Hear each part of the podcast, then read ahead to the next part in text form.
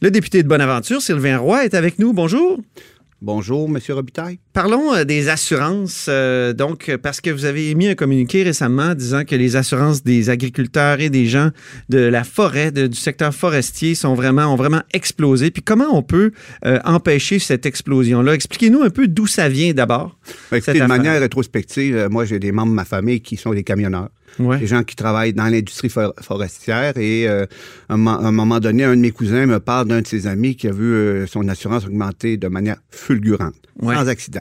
Donc, euh, et son assureur lui avait dit, on va te réassurer, mais tu vas avoir une prime qui va te peut-être euh, faire en sorte que tu n'auras plus le goût de t'assurer avec nous. Donc, C'est drôle, une compagnie d'assurance qui veut Ouais, cesser d'avoir certains clients parce qu'ils sont trop à risque ou C'est comme ça que ça m'a été expliqué à l'époque. Donc, euh, ça passait de 7 à 24 000 par année pour un camion.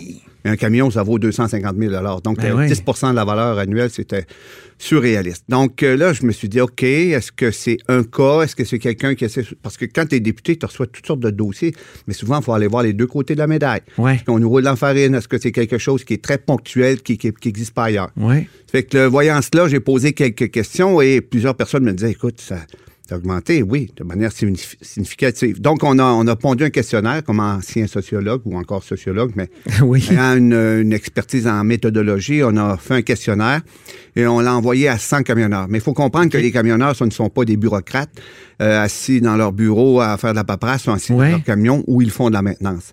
Et on a eu, on a eu un taux de réponse euh, de 37% donc, 37 camionneurs ont répondu au questionnaire. Et une des données qui a été la plus surprenante, c'est que 50% envisagent de quitter le métier étant donné euh, l'augmentation faramineuse des primes d'assurance. Oh. Et une entreprise euh, a, a eu le courage. Ça, est-ce que c'est juste en Gaspésie ou c'est au Québec? En, C'est en partout au? Québec. Ah oui, c'est partout, Partout. au Québec.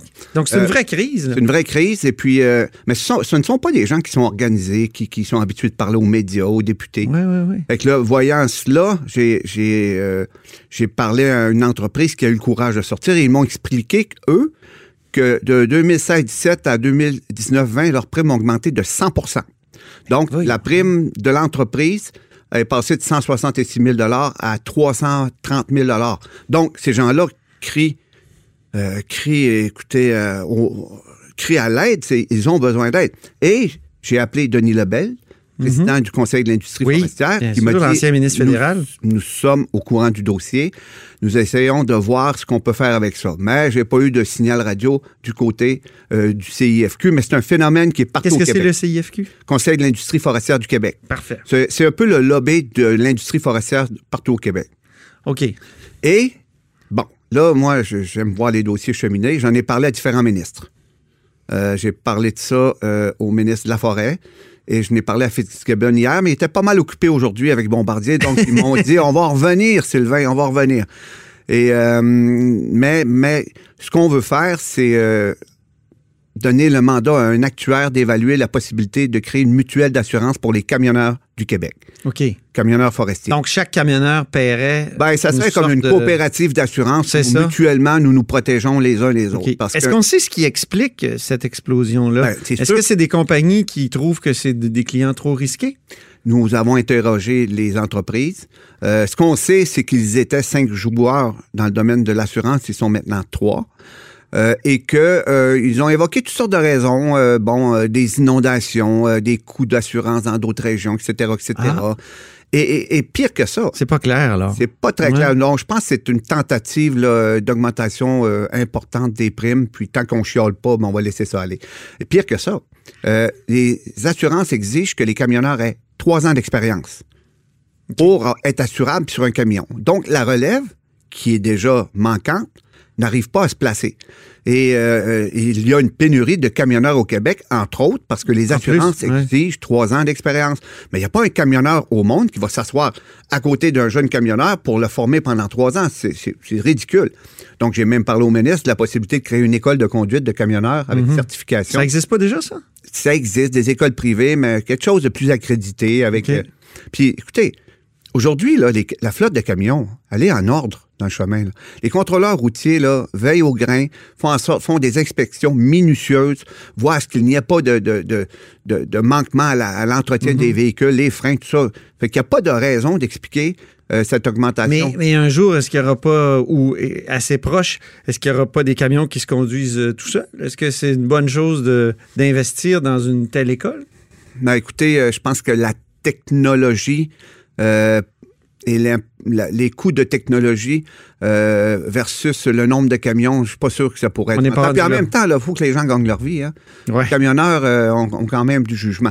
Ceci étant dit, euh, là, ce qu'on voit aussi, c'est que d'autres entreprises de l'ex- l'extérieur du Québec, Sunbury par exemple, qui n'a pas les mêmes contingences euh, d'exercice, donc pas les mêmes frais d'assurance, euh, pas le même, les mêmes coûts de- de- d'exploitation, viennent prendre les contrats au Québec. Mhm. Donc, on est en train, d'une certaine manière, via les assurances, d'éliminer euh, une partie de nos camionneurs artisans du domaine forestier au profit de multinationales euh, qui vont prendre le contrôle. Et pour le- ne pas les nommer, ce sont des entreprises qui, en- qui en- qui appartiennent entre autres à Irving, au Nouveau-Brunswick, et qui ont un Ah pouvoir, ça, une force de frappe phénoménale. OK. Le- ils ne payent pas le, le- le diesel très cher, ils le produisent.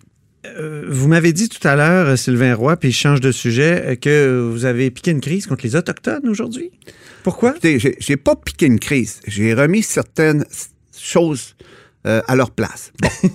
Euh, chez nous, je vais, je vais parler de, de chez moi. OK? Moi, je comprends toute la dynamique. euh, bon, euh, euh, Parce que là, il y a des Autochtones qui bloquent des, des chemins ben, de fer je- un peu partout. On va parler euh, de chez nous, là, de la communauté de Restigouche qui bloque le chemin de fer euh, en Gaspésie. Euh, il y a pas- il n'y a pas d'autre sortie. Là. Il, y a, il y a une voie, puis déjà Ben oui. qu'on a de la misère à avoir du financement pour la mettre en opération jusqu'à Gaspé.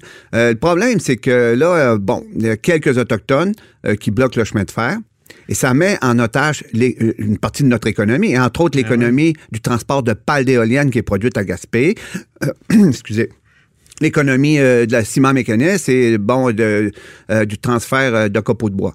Mais lorsque nous étions au gouvernement, nous avons collaboré euh, en toute amitié, avec solidarité, à l'implantation euh, d'un parc d'éolien de 300 millions de dollars en collaboration euh, avec les Autochtones de Restigouche. Donc, ils sont propriétaires. Les nations autochtones sont propriétaires d'un parc d'éolien en arrière d'Escuminac de 300 millions de dollars.